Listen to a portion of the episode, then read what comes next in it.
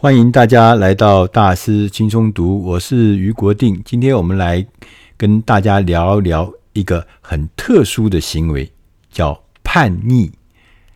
叛逆这本书的作者是哈佛大学的终身教授法兰西斯卡·吉诺。他的这本书的原名叫做《Rebel Talent》，就是说我们就天生的有一些叛逆的才能。或是叛逆的能量。那这本书呢，在一开宗的时候就讲，我们呐、总是认为叛逆、造反、搞怪呢，都是一些负面的智慧。所以，每当有成功的创新发明的出现的时候，我们又开始带了一个奇怪的心情，就是我们又不能不承认，这些带来更美好的变革，往往是有叛逆、造反、搞怪的元素。因此呢，我们就会出现一个奇怪的逻辑：我们一方面要求每个人要循规蹈矩，维持正常运作；另外一方面，我们又希望有人能够大胆的挑战过去的假设，勇敢的改变游戏规则。行为科学家，也就是这本书的作者，他花了十年以上的时间来研究世界上一些知名的企业。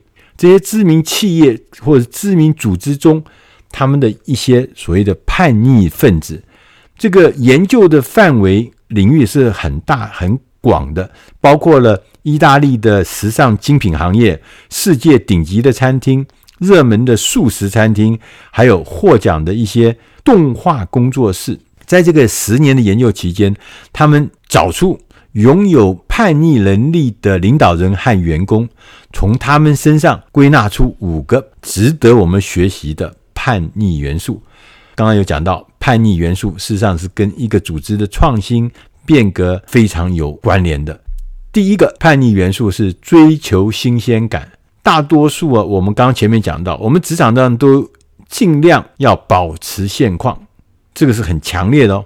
但事实上，根据研究，他就举了一个例子，就是非常有名的一个素食连锁店，叫 Pals，P-A-L-S。这个 Pals 这这家公司呢，他们做的产业素食连锁店，一定是很标准化的产业，很机械式的工作。但是他说，我们大家都这么机械，那这么标准化，那我能够帮我们的工作同仁能够找到一些新的、有趣的事情吗？能让同事觉得我这么机械的工作也有一点新鲜感吗？他们最后想出了一个方法：大家的工作是标准化，所以在上班的时候都会做一样的事情，就觉得很没趣。他说：“没有，我们排班，只有在你上班的那一前刻，你才知道你今天可能会轮到什么工作。也许可能你今天轮到的是做奶昔。”你可能是做到轮到的是做炸薯条，你也可能是烤饼干，也可能是送餐，所以员工就比较不容易陷入那种自动驾驶的模式啊，就是哦，我我这个礼拜都在炸薯条、烤饼干，所以我就知道做。那不是，而每天还可以给你稍微有一点变动，所以每天去那边就好像有点像开讲一样，今天跟昨天是不一样。同时呢，刚讲的这家素食餐厅呢，它平均十八秒钟。就能完成一个得来速的点餐，竞争者通常要花到几分钟才能完成。另外呢，POS 这个素食餐厅呢，他说我们平均每三千六百次的点餐才会出现一次的错误，但是你知道吗？那些业界的平均水准是每十五次点餐就会出一次错。那同时，你从财务指标来看，POS 这家公司整个的经营绩效是大幅领先我们很熟悉的什么像麦当劳啦、汉堡王啦、Burger King 啊和 Wendy 汉堡啦这些连锁的大型企业。虽然它自己也是连锁，但是它靠着这些保持新鲜感，让员工保持新鲜感，就有很巨大的成效。第二个叛逆的元素是保持好奇心。通常叛逆分子他对万事万物。都充满了无穷尽的好奇心，他们永远都在问为什么？为什么？为什么？他每天对每一件事情都有好奇心。他就举了一个例子，他说：福特汽车大家都知道，Ford，Ford 汽车呢，在一九零八年推出了第一辆的 T 型车，就是当时大家最有名的 T 型车 Ticket 的 T。那在一九二一年的时候，T 型车已经占全美国汽车市场占有率百分之五十六，简直就是一半以上的市场都是被 T 型车所吃掉。但是到了几年后，一九二九年、一九二八年的那个时候呢，美国呢因为经济非常的繁荣，那个时候呢非常的好，就是一九二九年的那个金融大恐慌那个的前夕嘛，金融非常好。那个时候，消费者开始希望能够买汽车，有更多的选择。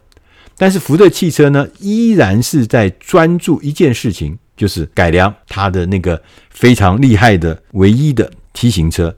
也因为这样子，它就不断的改良，让 T 型车变得更强、更好、更棒。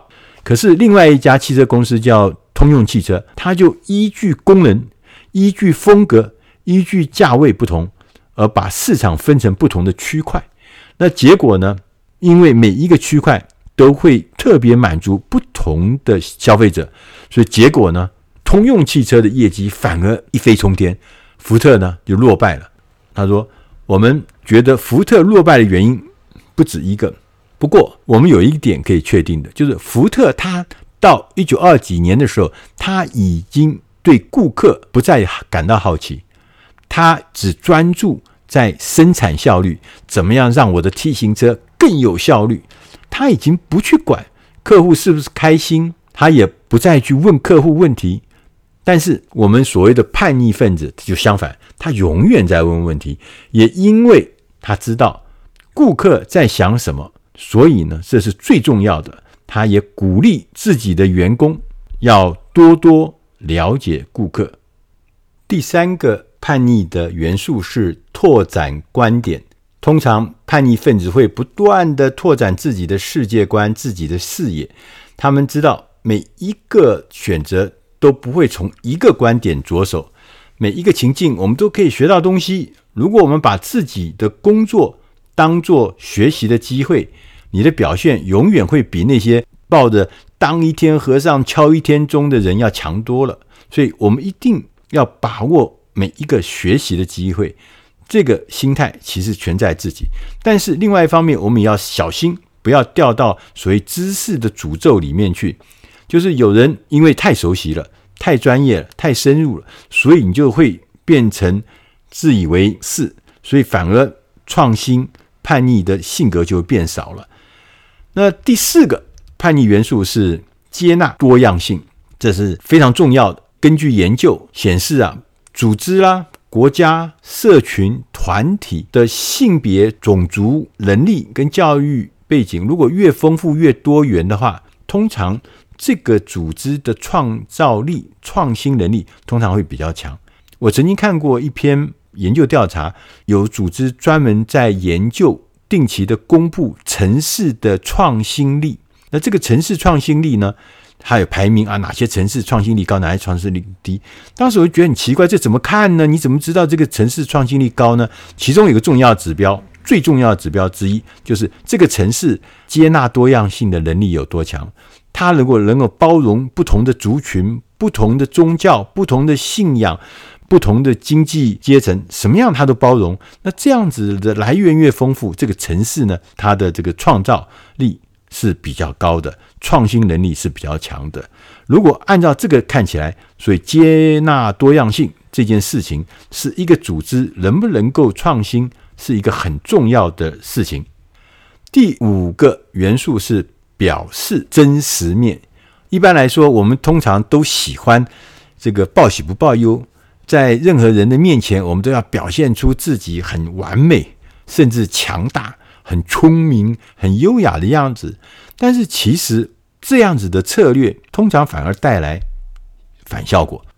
根据研究里面看到，叛逆分子他有的时候会选择赤裸裸的站在他人的面前，因为让别人看见我们心里最底层的情感是很需要勇气的。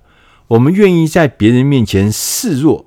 反而可以让我们跟别人建立起更强大的链接，身边的人也会敬佩我们，也跟着对我们吐露心声，也更快的、更深入的开始接纳我们。